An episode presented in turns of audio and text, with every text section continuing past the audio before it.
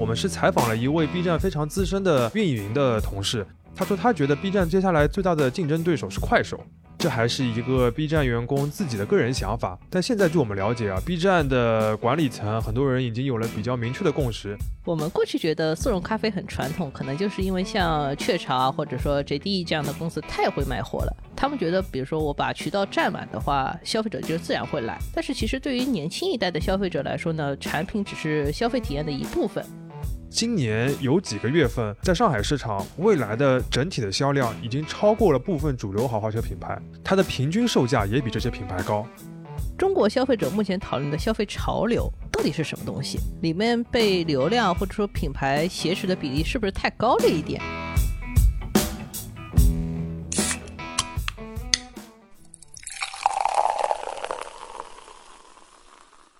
这里是商业就是这样。大家好，我是肖文杰，我是许冰清。今天是一期有一些不同的节目啊，因为我们两个人都在第一财经杂志工作嘛。熟悉这本杂志的听友们可能会知道，我们创刊至今十三年，每年都会搞一个调查，叫金字招牌大调查。简单介绍一下，就是我们每年都会在网上发问卷，然后让大家选择每一个不同的消费品类里面，你最喜欢哪个，不喜欢哪个。注意哦，这里问的是你对品牌的印象，不一定是你真正使用过或者消费过的品牌。举个例子啊，航空公司。你平时可能做的比较多的是东航啊或者国航，但是你可能对四川航空的印象特别好，因为听说他们家的飞机餐很好吃，这个也其实也没有问题，你就可以选它。对，今年呢，我们一共有五十八个品类参与这个调查，从护肤品啊、打车软件、视频网站、宠物粮食各种都有，等于我们会为每个品类做一个当年的消费者的偏好的排名。如果有品牌它是连续三年都能在这一个品类里面排名第一的话。我们就给他一个金字招牌的称号，因为这是一个完全公开透明的调研，我们也不干预结果，也不会用排名去卖钱，所以有的品牌还蛮喜欢拿这个来自我表扬一下。我记得前几年大家去优衣库的门店的时候，在买单的地方还会看到他们自己做了块牌子，就叫“第一财经金字招牌”的品牌放在收银台那边。嗯。有时候没有拿金字招牌品牌拿第一也会很开心啊！有一年就是全家便利店的派克咖啡，他们在现磨咖啡那个品类里面是拿到了第一，他们也很开心的做了一个贴纸的物料贴在很多全家的玻璃门上。对，我记得那个时候有的同事还吐槽说，为什么派克能拿第一名呢？我们也不知道，但大家这么选了。对，总之呢，除了这些获奖的品牌外，呃，我们杂志每年还会用专门一期的封面专题，从宏观到微观来细数一下。各个消费品类的变化，等于是一年一度对于国内消费品市场的一个大盘点。那我们这一期节目上线是在九月二十九号，这个时候，二零二一年度的金字招牌调研的结果也已经出炉了。前两天我们还在上海发布了榜单，搞了一系列的线下活动，我们两个人也都参与了一部分，还有听友们来打招呼，也非常感谢大家。嗯，谢谢大家。所以呢，我们这次就再做一期节目来应景一下，也算是给我们自己打个宣传广告。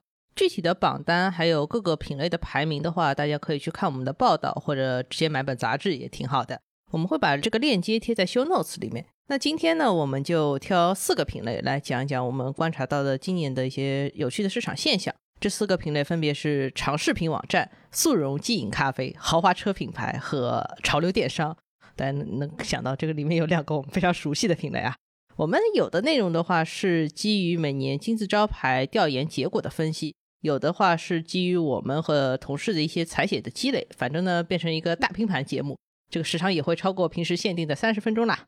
有的老听众朋友经常撺掇我们拉长节目时长啊，我们都是以怕太累、坚持不下去给回绝了。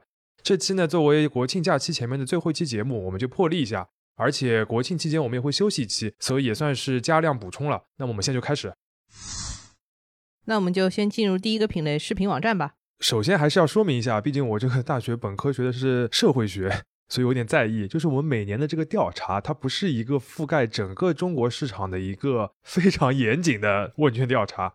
虽然我们每次会收到几千份问卷，已经蛮多了，但是我们没有什么很规范的分层抽样啊、随机抽样，其实就是志愿者抽样，大家愿意来答就答。最后的结果就是百分之八十的受访者是三十五岁以下的人群。而且四分之三的受访者是居住在一线和新一线城市的，所以说这只是代表了一小部分大城市年轻群体的消费偏好。它肯定不代表主流，但是呢，可能会指向一些趋势吧。嗯，非常严谨的补充了。但是你还是把长视频网站的结果给大家先介绍一下吧。铺垫完这个背景，就可以跟大家来讲一下长视频网站的排名了。最核心的一个点就是，从二零一七年至今，B 站已经连续五年排名第一了，超级金字招牌 啊！对，而且如果看实际的投票比例的话，选择喜欢 B 站的这个比例也是遥遥领先的。不过 B 站的话题呢，我们先放一放，待会儿再聊。我想先聊一聊第二名。我看了一下这几年的第二名的情况，好像是一个风水轮流转的情况。没错啊，就要么是腾讯，要么是爱奇艺。而且这个位置的归属啊，和他们当年哪个综艺或者哪个电视剧最火是直接相关的。比如说今年腾讯有几个热门的电视剧火了，还有夏季的综艺火了，它就排第二名。像去年爱奇艺的那个迷雾剧场火了，它就排在第二名。嗯，真的很直接。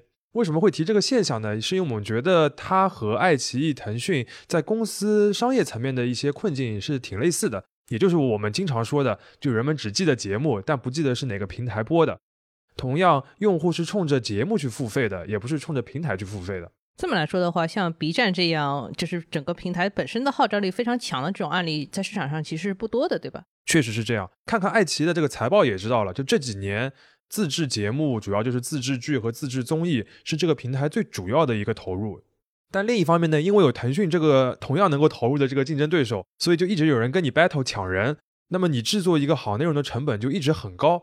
结果就是爱奇艺的这个付费用户，从二零一五年它开始发力自制节目以来，从三千万涨到了一个亿，会员的收入呢也已经远远的超过了广告收入。但爱奇艺这家公司的亏损也从三十一亿扩大到了二零二零年的七十多亿。其实，二零一九年的时候还曾经超过一百亿，等于二零二零年因为疫情的对他来说其实有一点红利吧，他还收窄了这个亏损。腾讯视频呢是没有准确的财务数据，但是它的付费用户的规模其实和爱奇艺是差不多的。所以总结来说，就是一个这两个公司越大就越在亏损，然后越亏损还越要投资的一个状态了。嗯，没错，虽然听上去有点刻薄，但现实情况就是这样。而且爱奇艺和腾讯他们在美国的那个标杆公司，也就是奈飞，它其实也是一样的逻辑。奈飞已经变成全球最大的一个影视作品的出品方了。你们去看什么艾美奖啊，或者是别的那些电影节啊，奈飞都是一个很重要的参与者了。为什么他这么做呢？其实也是想要通过不断的推出新的内容来维持老用户的订阅，同时吸引新的用户来付费。但是奈飞有个好处啊，就是它能全球扩张。所以虽然它的大本营北美市场这个付费用户这两年是有点下降的，就是止步不前了，但它至少有很多的海外市场可以去增长。而腾讯和爱奇艺则有中国市场这个天花板，虽然这个天花板很高啊，但这两个公司已经长得很大了。我们已经把第二名聊的差不多了，要么我们还是回到金字招牌 B 站吧。不过 B 站的部分我不想太多的表扬啊，因为这么做的人已经太多了，而且 B 站是那种天然话题度很高的公司，因为它上面会产生很多内容嘛，而且是那种互动性很强，也会辐射到别的社交平台的那种内容。再加上二零二零年，B 站是资本市场上的可以说明星吧，股价是从十多块钱涨到一百多块钱。虽然今年以来一直在回落，但仍然是一个市值接近三百亿美元的一个明星公司。所以这些事情其实吸引了更多的眼球。但越是这样本身就比较吸睛的公司啊，我们越想要去看一些客观的数字来判断它。在去年，我们第一财经杂志其实是用一个封面专题来写了 B 站这家公司，它的方方面面怎么起步的，UP 主的群体如何养成的，这个网站如何破圈的，它的商业逻辑等等，我们都写到了。我记得那个封面叫“前方高能”，我觉得内容也蛮高能的，大家真的可以去看一下。对，那个封面里边的梗，如果都能懂的话，说明是一个老 B 站用户了。反正这里就不具体复述那个封面的内容了。总结一句话的话，就是上市之后的 B 站，在他的董事长的带领下。他们是走上了一条以用户规模扩张为核心目标的增长之路，而 B 站现在很多的变化呢，其实都可以参照这个目标来理解。你说是增长的话，增长都要看数字，你要么举两个数字吧。如果和二零一八年刚上市相比的话，B 站确实是变得非常大了，变得主流了。最近的一个核心数字就是它的日活用户已经超过了优酷，仅次于爱奇艺和腾讯了。但是，如果我们仅看二零二一年的数据，会发觉 B 站的这个扩张的脚步其实是有些缓慢的。我们看几个核心的数字啊，截至二零二一年第二季度，B 站的月活用户是二点三七亿，同比增长是百分之三十八，已经蛮快了，对吧？但它的日活用户，刚才我们讲到那个六千三百万的数字，其实同比只增长了百分之二十四，而二零二零年这个增幅是百分之四十二。当然，我们也不能绝对的看这个百分比，因为你整个基数规模变大了嘛，你这个比例不可能永远都是很高很高的。但同时，我们也要看到，就是 B 站的亏损也是在一直扩大。今年第二季度它的净亏损是十一亿元，而上一个季度就是第一季度是九亿元，去年同期的话呢是五亿多元。那我们到底怎么来理解 B 站这个亏损呢？是那个所谓京东那种一直亏损一直变大的那种状态吗？我就简单说两个原因啊，一个是 B 站的用户增长很多是靠它在广告和营销上的投入来堆出来的，另一个的话就是 B 站的一个收入支柱就是游戏这一块有点停滞不前。第一个点的话，其实看数据就能大概知道，B 站这两年亏损扩大最主要的原因就是广告和市场的投入的增加。那这个钱主要是花在哪里呢？首先就是 App 和各项产品的推广费用，这个就跟别的 App 一样啊，因为你要引流，你要做增长，你就需要在各个渠道上去花钱。所以是像大家讨论比较多那些跨年晚会啊、官方视频啊、后浪啊、入海之类的，是不是都在这个里面？对的，这个属于是品牌的投入。这个虽然大家讨论的比较多，但钱花的未必那么多。我们在 B 站的那个专题报道里边也写过。像后浪这些宣传片，在 B 站的市场部门原本的规划里边都不是 S 级的项目，费用都不是很高的。就算是像跨年晚会这种大制作，其实实际的成本我们了解下来也不是那么多。所以简单来说，就是说 B 站的这部分亏损的话，就是为了要快速扩张用户的规模来做了一些投放，做了一些推广，所以才导致亏损了。没错，那这样的话就显得 B 站和别的那些 App 没有什么特别大的区别嘛。当然这也无可厚非啊，因为它现在钱很多，你去看它的这个呃累积的资金是非常多的。另一方面，它确实也到了一个需要建立全民品牌形象的一个地步。所以这个阶段的亏损虽然需要警惕，但也能理解。但是你前面好像还提到了收入的部分，就是它游戏业务增长不是太好，对吧？没错，大家都知道游戏是 B 站的收入顶梁柱。哎，我就不知道，说明你没有玩过 FGO 这个游戏。但是游戏这一块业务，它在这两年的营收是基本持平的，就是今年和前年的同期没有什么区别。这个问题我看到外界很多的评论都比较乐观啊。他们觉得 B 站的比如直播的增值收入是很快的增加了，它的广告收入也很快的增加。在这种情况下，其实对游戏的依赖度在下降是件好事情。但我觉得啊 B 站当然需要降低游戏的这个占比，这也是它在上市之后很多的分析师或者投资者都在谈论的一个话题。但是这个前提是你游戏这个业务自己不要萎缩啊，你自己也得增长。现在这个情况其实是有些令人担忧的。尤其是考虑到近期一系列针对游戏的监管，其实 B 站相关的游戏也受到一些小的牵连的。而且为什么我们说 B 站的这个游戏收入是很重要的？因为相比较于别的那两部分收入，游戏和 B 站的用户是有天然的一个连接的。它的用户基础以及很多的二次创作的 UP 主的资源，都能跟游戏的发行有很好的互动。这个是他做游戏的一个独特的优势，而像他的广告的收入啊、直播的收入，其实都你需要前期再投入很多东西才能做起来。比如说广告的收入，就要靠你自制的节目才能去赚那些品牌广告。所以说，B 站这两年投了很多跟游戏相关的公司，其实它是很重视这一部分的，对吧？没错，而且不仅是游戏，还有动漫，B 站都是投了很多的钱，投了很多公司。它的核心目的就是希望这些内容和它已有的用户能够很好的互动，然后产生比别的公司更大的一个联动的效应。所以总结一下，我们在 B 站在长视频品类里面拿了五年第一，如日中天的情况下，还是给它小泼了三盆冷水。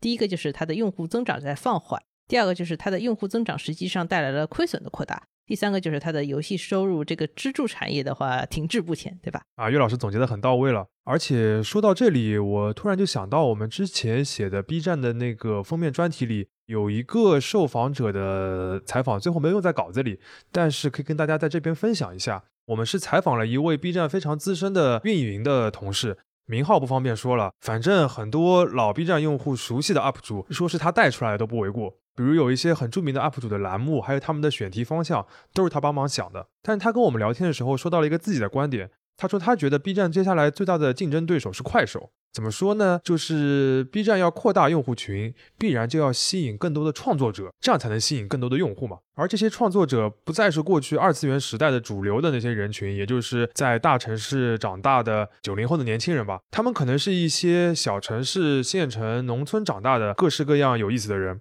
这个运营他举了一个例子，就是有许多的民间的音乐人，这群人在视频网站看来是非常重要的一个流量的基础，但是这群人呢，现在未必在 B 站被用户发掘，而是在快手。一年前我们聊到这个话题的时候，这还是一个 B 站员工自己的个人想法。但现在据我们了解啊，B 站的管理层很多人已经有了比较明确的共识，他们不会把竞争的目光就放在西瓜视频啊或者爱奇艺、腾讯这些同类的网站上，而会思考如何和短视频的平台争夺好的内容。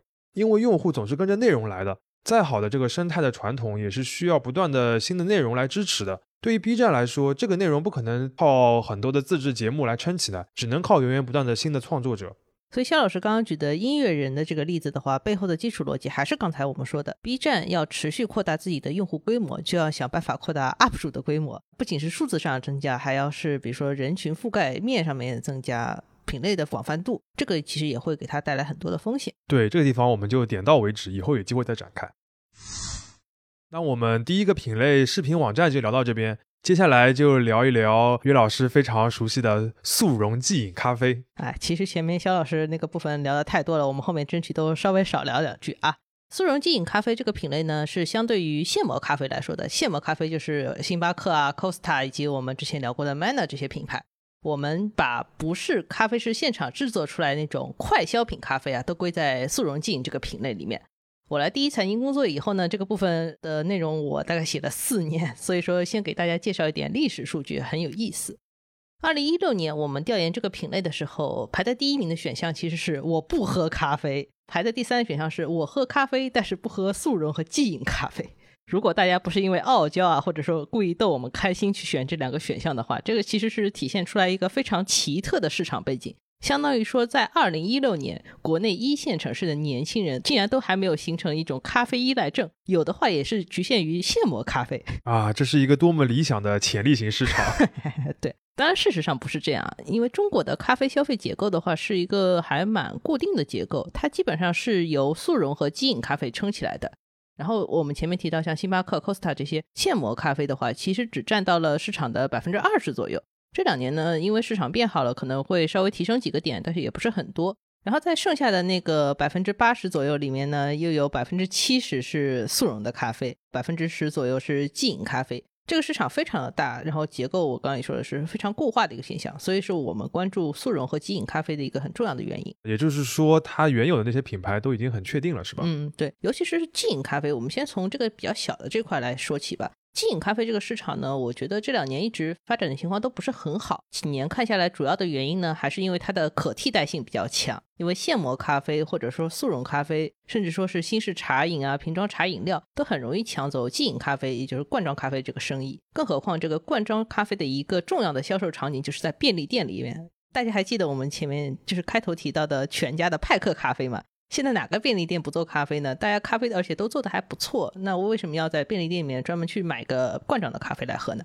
另外的话，市场上其实现在的话一直缺一个很强的那种即饮咖啡的品牌。唯一能够稳定站住市场的，竟然是贝纳颂。好吧，但我身边还是有蛮多朋友很喜欢喝这个饮料，他就不把它当咖啡来喝了。嗯，但这个牌子本身实在是太老了。这两年的话，其实我可以看到农夫山泉和元气森林也在即饮咖啡这个方向上面做尝试。像农夫做了碳冰，冰就是两个人的那个冰，读起来很奇怪啊。啊，这个字很陌生。对，然后元气的话，其实是通过买品牌的方法，他买了一个之前也是一直在做便利店渠道的品牌，叫 Never。Coffee，但是农夫山泉和元气森林呢，他们依然很喜欢商超便利这种老渠道，而不是说像 UCC 在日本当时会通过自动售货机这种比较简单又有效的新渠道来铺货。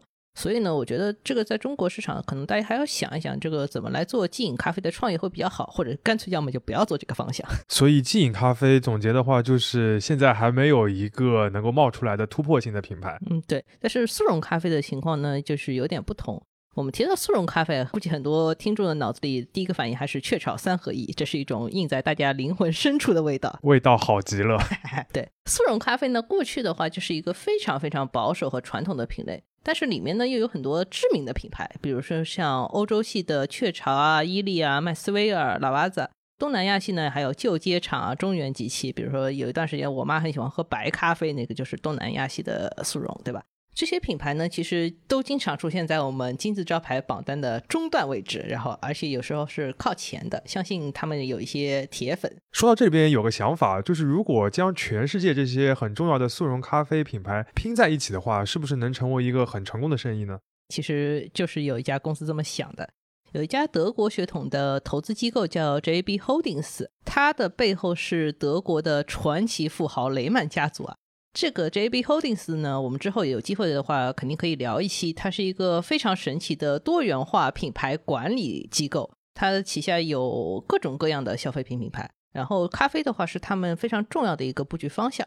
在咖啡这个品类上面，JB 大概花了超过五百八十亿美元，哇，去疯狂的在全世界买各种各样的咖啡品牌，然后把它整合在一起。最后呢，又拆分出来一个专门的咖啡业务，叫 JDE Peet's。这个是一个相当于咖啡行业里面的超级集团。JDE 的话，去年在欧洲申请上市了。当时它的招股书里面列出来，它旗下有六十八个咖啡和茶的品牌。而且里面大多数都是速溶咖啡。原来世界上有这么多速溶咖啡。嗨，呃，就是那种欧洲某国的本地品牌，就是一个国家一个咖啡品牌那种。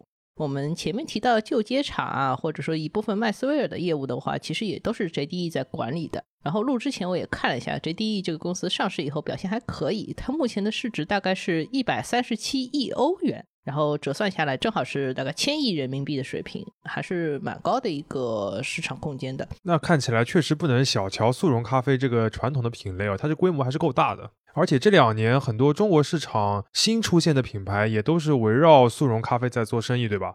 效果也蛮好的。我们也就直接说名字了，像什么三顿半啊、玉田川啊、永璞、科林这些品牌，我们身边很多朋友最近都开始买。其实，在二零一九年的金字招牌调研里面，三顿半就是已经是第二名了。二零一九年的六幺八的时候，我们还正好去采访了这个公司。当时他们因为卖的太好了，产量跟不上销量，大促开始五个小时就断货了。老板说：“我们没有什么生意可做了，我跟你聊天吧。”是个很有意思的故事啊。今年的话，三顿半其实是首次打破了外资品牌在速溶即饮咖啡这个品类上面的垄断，它冲到了第一位。然后呢，另外永璞的情况也很值得提一下，因为它的上升势头很猛。二零二零年的时候，它在这个榜单上面是第十七位，然后今年就是第三位，这个冲的势头非常快。这个也可以说是今年这个速溶即饮咖啡里边排名最大的一个变化了，对吧？没错，我觉得三对半和永璞能够这么快冲上来的话，背后肯定有一些相似的东西，比如说他们都是电商起家的，有非常强的电商层面的销售能力。然后呢，咖啡是一个有成瘾性的东西，它可以带来稳定的复购，这些都是很重要的原因啊。当然，这两家公司的话，另外很擅长的东西就是做品牌输出，包括说产品形态、包装设计、内容、活动、跨界合作，他们在各个方面的探索都非常的多。举一个例子啊，就是这两个品牌的速溶咖啡都是那种塑料硬壳的包装。三顿半最早出圈的话，就是靠把外包装设计成一个彩色的咖啡杯造型，这个是非常能够吸引人的。然后永璞呢也去在咖啡造型上面做了一点尝试，他把它做成一个小飞碟的样子。这两家公司的话，实际上都会通过线下的活动来回收这些包装壳，消费者可以带着自己的空壳去换一些限量的周边。这个其实已经完全脱离了我们过去说速溶咖啡在产品和渠道层面的竞争了，它变成了一种以咖啡为起点的品牌社群活动啊。我们办公室里边所有喝完的三顿半的空盒都会交给约老师。由他去兑换周边，哎，对呀，我们过去觉得速溶咖啡很传统，可能就是因为像雀巢啊，或者说 JDE 这样的公司太会卖货了。他们觉得，比如说我把渠道占满的话，消费者就自然会来。但是其实对于年轻一代的消费者来说呢，产品只是消费体验的一部分。我们完全有可能因为一些什么眼花缭乱的小周边啊，或者说我路过一个市集，觉得这个市集很有意思，就去进去冲动消费了，然后有可能就是因此喜欢上一个新品牌。这个过程呢，看起来是非常主观的，但是对于这些品牌型的公司来说，这个其实是一个可以操纵的过程啊。这也可能是国内咖啡市场特有的一个现象啊。岳老师又点到为止，这个至于如何去操控，我们以后有机会再展开。哎，三顿半的故事我们可以聊很久。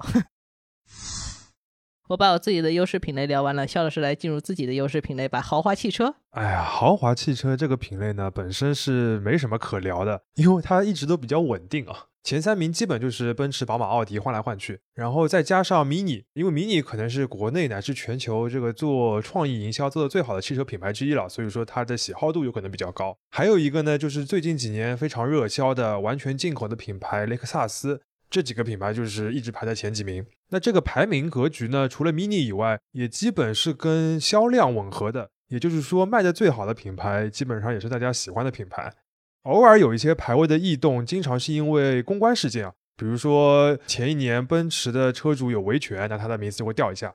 特斯拉出现一些公关的事件，它的排名也会掉很多。我觉得你刚刚说的这个规律啊，就是所谓卖得好的品牌，基本上也是大家喜欢的品牌。这个喜欢里面也有一些可靠的成分，因为豪华车这个品类里面，大家要追求那种高级的感觉的话，其实是比较稀缺的。其实市场上只有那么几个公司可以提供。啊，岳老师这个点说的很精准啊，这个就有点类似于奢侈品了，毕竟都是 luxury car 或者 premium car，对吧？这个市场这么稳固，也是因为这个道理。大家愿意去花更多的钱去买豪华车，其实就是接受了这个品牌的溢价。而这个品牌的溢价带来的结果呢，就是豪华车可能只占所有汽车销量的百分之十五左右，但赚取了百分之四十到百分之五十的利润。嗯，虽然没有到二八效应这么夸张，但是我觉得百分之四十到百分之五十是不是也有点夸张？就是呀，当然这个溢价也不是白来的。就现在这些主流的豪华品牌，主要就是德系的这三家，奔驰、宝马、奥迪，都是靠几十年在技术、品质、品牌方方面面的积累，才奠定了这样的市场地位的。不仅在中国，在全球市场都是这样，所以我们的金字招牌的评选，其实也是从一个角度佐证了他们的这种市场地位。说了这么久的稳定，但是我觉得你要来一个但是了。没错，就是要但是了。但是今年的金字招牌的豪华车排名让我有一些小的惊讶，主要有两个点。我们先说第一个点。就是第一名变成了保时捷。哎呀，我们上一期聊捷程的时候也还聊到保时捷呢。上次我们还说以后有机会来聊聊保时捷，没想到机会这么快啊！其实，在过去几年里边，保时捷在我们的调查里面成绩一直不错，有的时候能排到前五名。它的特点就是反感的比例很低，这个不是很难理解啊，因为这个品牌产品的档次摆在那边。保时捷即使在跑车里边，也一贯是以品质稳定、故障率低来著称的。但是它从来没有在我们榜单上面排过第一名，对吧？对的，这个其实是比较正常的现象。我自己推测的原因就是，毕竟保时捷还是一个大多数的产品都要卖到一百万元以上的品牌，这个离普通人的生活还是远了一点。即使在一线城市也是这样。但是它今年拿到第一名，而且优势还挺明显的。这个我给不了一个很准确的答案，但是有一个基本的推测。就是首先，保时捷这个品牌它自己的门槛变低了，它的入门的 SUV Macan，还有入门的跑车718，起售价都在六十万元左右。虽然这是一个什么配置都没有的乞丐版啊，一般而言大家都要增配，要花很多钱的，但是肯定是比过去动辄百万以上要便宜很多了。这就是三位数和两位数的区别嘛？对，还是蛮大的区别，对吧？另一个方面呢，就是中国市场的消费升级，买车是进入了一个存量的市场，也就是说置换升级变成了一个主要的需求。大家本来都有一辆车了，接下来要换更大的或者更好的，这是一个主要的需求。那么原来开奔驰、宝马的，你让他们换什么呢？很多人就是换保时捷。那么这两个方面相向而行，就使得保时捷从一个大家都仰望的品牌，变成了一个现在比较能够得着的一个豪华的选择。这个其实也给保时捷拉来了很多新的用户啊。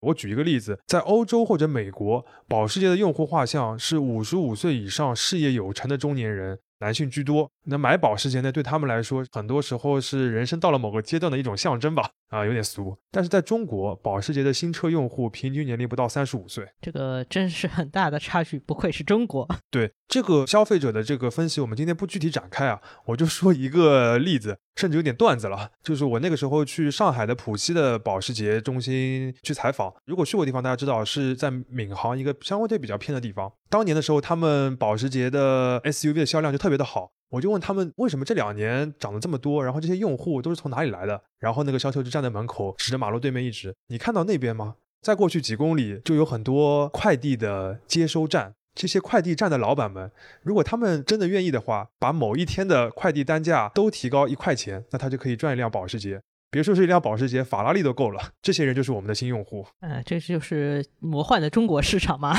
对，所谓的真土豪。但他是开个玩笑，不可能这个快递站真的就一下子涨一块钱。但是这个就是保时捷这样一个品牌在中国会大幅度吸引的一些新的客户。它反过来也能反映保时捷是如何在中国普及的。这样当然是打引号的普及啊。我们终于把保时捷聊完了，然后再说说你第二个惊讶的问题吧。那第二个比较惊讶的点呢，就是在排名前十的品牌里面。第一次出现了本土品牌，就是蔚来，而且紧随其后的第十一名也是本土的，是红旗。那这两个品牌呢，确实也是过去年增长很快的本土的汽车品牌。嗯，但这个排名更多是有一个历史的意义，就是要知道过去啊，一个本土的品牌想卖车卖到二十万元以上都是很困难的。但这两年，他们不仅能卖到三十万元，甚至四十万元以上，甚至在这个 消费者的喜好排名里面都能够挤到前十位。当然要跟大家说明一下，我们金字招牌大调研的时候呢，未来的车主还没有遭遇那个事故，所以呢，这个事件的影响没有体现在投票里面。大家如果看我们其他一些品类投票，能发现一些事件影响还是蛮要紧的。关于那个事件呢，其实我们之前有一期节目已经聊过了，这里我们就说本土品牌在豪华车市场的一个崛起吧。这个事情我跟一些业内的朋友们讨论过，有的人其实是有点不以为意的。因为他们觉得从销量上面来说，蔚来啊、红旗，包括理想，都还不能跟德系的这些大品牌巨头相提并论。这些新公司一年的销量有可能只是人家一两个月的就可以完成了。但我相信啊，这些传统的领先的豪华车品牌肯定是非常在意这些现在还排在第十名的新对手的，因为确实是非常有威胁。嗯，这个怎么说？展开说就太长了，我就举一个上海市场的数据。今年有几个月份，在上海市场，蔚来的整体的销量已经超过了部分主流豪华车品牌，同时它的平均售价也比这些品牌高。要注意啊，这里不是比的是电动车车型的销量，而是所有的销量，就包括燃油车的。那这就是实实在在的在抢你当地的这些 4S 店的市场份额了。虽然我知道上海是未来的大本营，对吧？然后它卖的好也很正常，但是这个指证意味还是很强烈的。没错。要知道，我们现在讨论的还只是未来理想，还没有说特斯拉哦。今年的榜单里面，特斯拉是因为上半年车展上的那个公关危机，直接就排名最后几位了。但是论市场份额上的威胁，它比这些本土的品牌还要大。说白了，就电动车其实还是让消费者有了一个理由去选择并信任一个新的品牌。我再多说一句，就如果大家去看我们平价汽车的，就是非豪华的这些汽车的榜单，这次的前五名是丰田、大众、本田。五菱和小鹏，五菱感觉像是掺进去了什么奇特的东西。对，这个感觉真的是这样。前三名其实是稳定的这个排名靠前的常客，但第四、第五名都是新出现的。他们完完全全就是凭借电动车的产品，在二零二零年异军突起。而在前几年的调查里边，经常出现在前五的品牌有哪些呢？马自达、别克、Jeep，他们是这两年的销量都是下滑的。哦这样一个此消彼长的趋势，其实是很值得注意的。那聊完了汽车，我们就进入第四个品类。这些年变化很大的一个行业就是潮流电商。潮流电商平台的话，其实是二零一九年我们才给这个品类定的一个新叫法。在二零一九年之前呢，它其实叫垂直海淘网站。海淘网站，对平台和网站啊，潮流和海淘这种区别的话，相当于说明二零一九年是一个非常明确的行业分水岭。我自己呢，对于二零一九年之前，也就是不太潮流的那个部分，印象更深刻一点。二零一四年的时候，我刚刚工作，那年也是我第一次去跟天猫的双十一，然后就是一种三天两夜不怎么睡觉的体验，非常的刺激啊。那年的天猫双十一的销售额是五百七十一亿，就现在看起来非常小，但是当年天猫为了把这个数字拉上来的话，其实做了很多重要的尝试，其中一个就是跨境电商。当时天猫新设立的一个部门叫天猫国际，他首创了一种以海淘爆款商品为核心的策略。简单的说，就是首先邀请那些爆款背后的品牌进到天猫国际里面，然后在双十一之前做预售，然后以这个很大的预售量的话，去向这个品牌的海外的工厂去下订单。这些货物呢，可以发到国内的保税仓里面，然后在双十一当天付完尾款以后，就直接从仓内发货。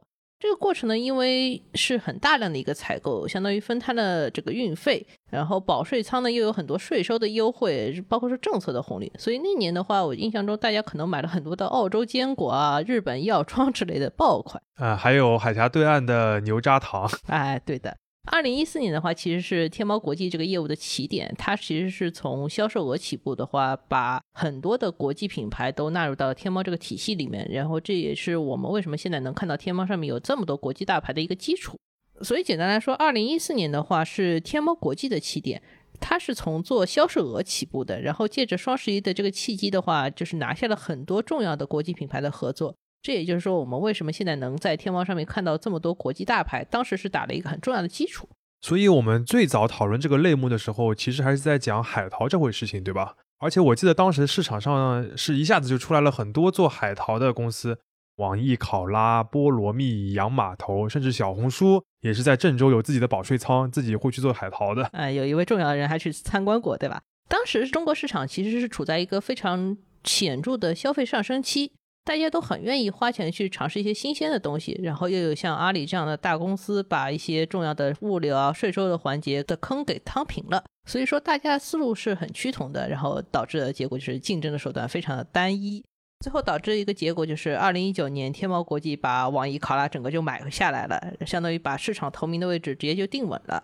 二零一九年其实还有另外两件事情啊，一件是当年的秋天，小红书因为一些奇特的原因被下架了，大概有两个月左右。下架这个原因的话，其实当时没有任何的官方说法，只是非常笼统叫内容违规，所以大家发起了一大轮猜想。有的人觉得是他是平台上面卖了假货，有的人觉得是他平台上面医美的帖子太多了，还有人觉得他是在刷流量，反正种种原因吧，都可能说造成官方的对他一个处罚。虽然只有两个月，但是我记得对小红书其实还是有蛮大的打击的。嗯，当年我们的金字招牌调研里面，小红书其实是直接掉到了最后一名啊。但这个其实，嗯，我们调研对于公司来说可能没有那么重要。最重要的是，当时小红书处在一个特别关键的发展期。小红书那年五月份的话，刚刚宣布过，它当时的月活跃用户的话是超过了八千五百万，相当于再努努力就可以冲到亿级了。亿级就是一个非常重要的关口。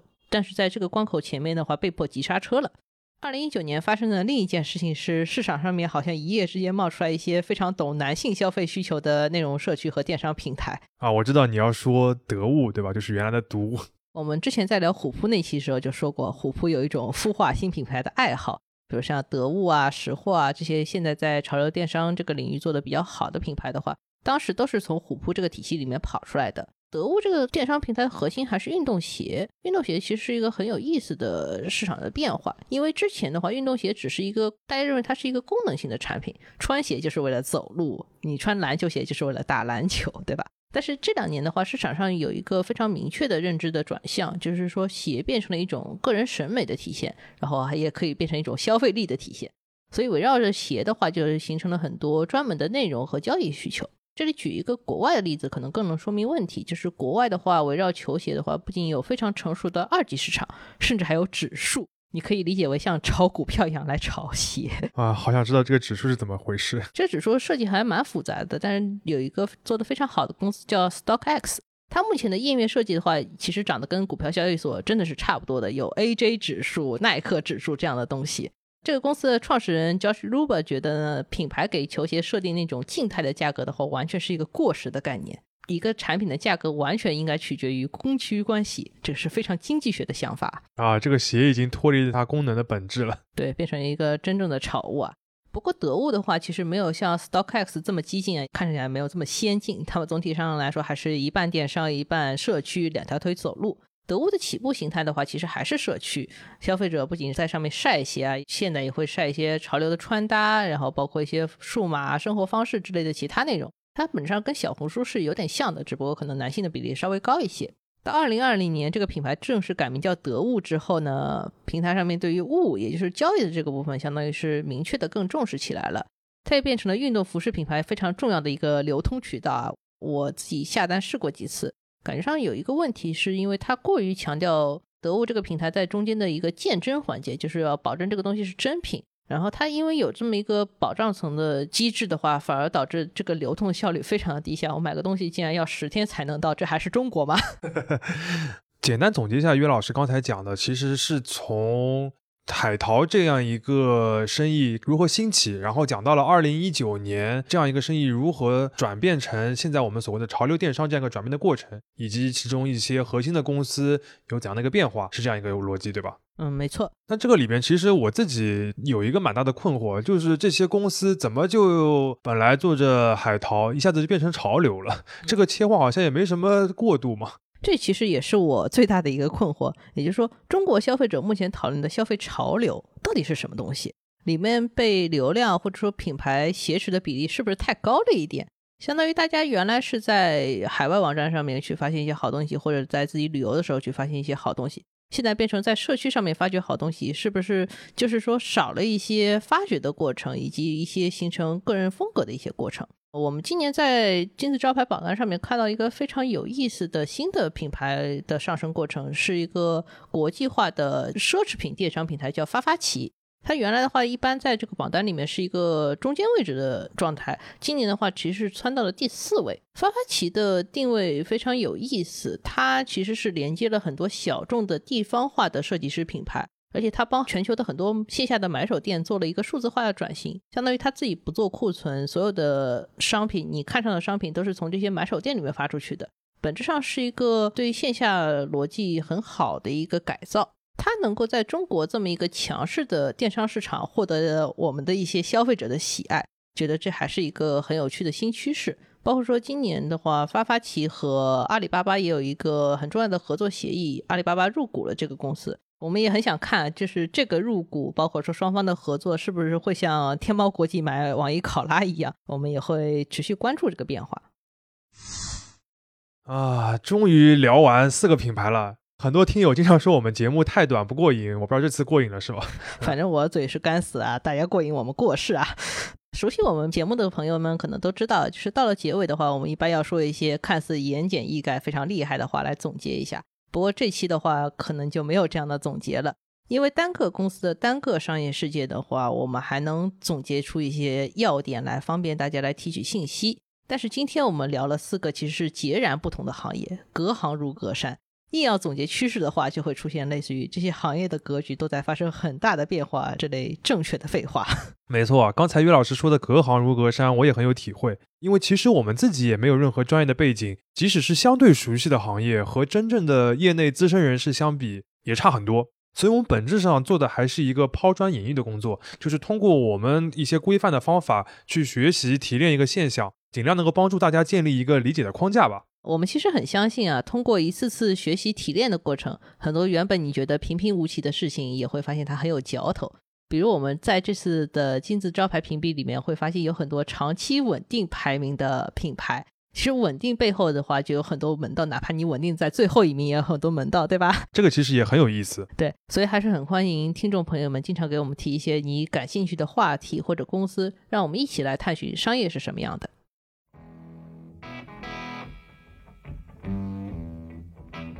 感谢收听这一期的商业就是这样。你可以在苹果播客、小宇宙、喜马拉雅、网易云音乐、QQ 音乐、荔枝等平台收听我们的节目。微信公众号“第一财经 eMagazine” 也会推送每期节目的内容。如果喜欢我们，欢迎你在苹果播客给我们五星好评，并期待你在各个平台与我们交流。尤其欢迎分享你感兴趣的话题。下期见。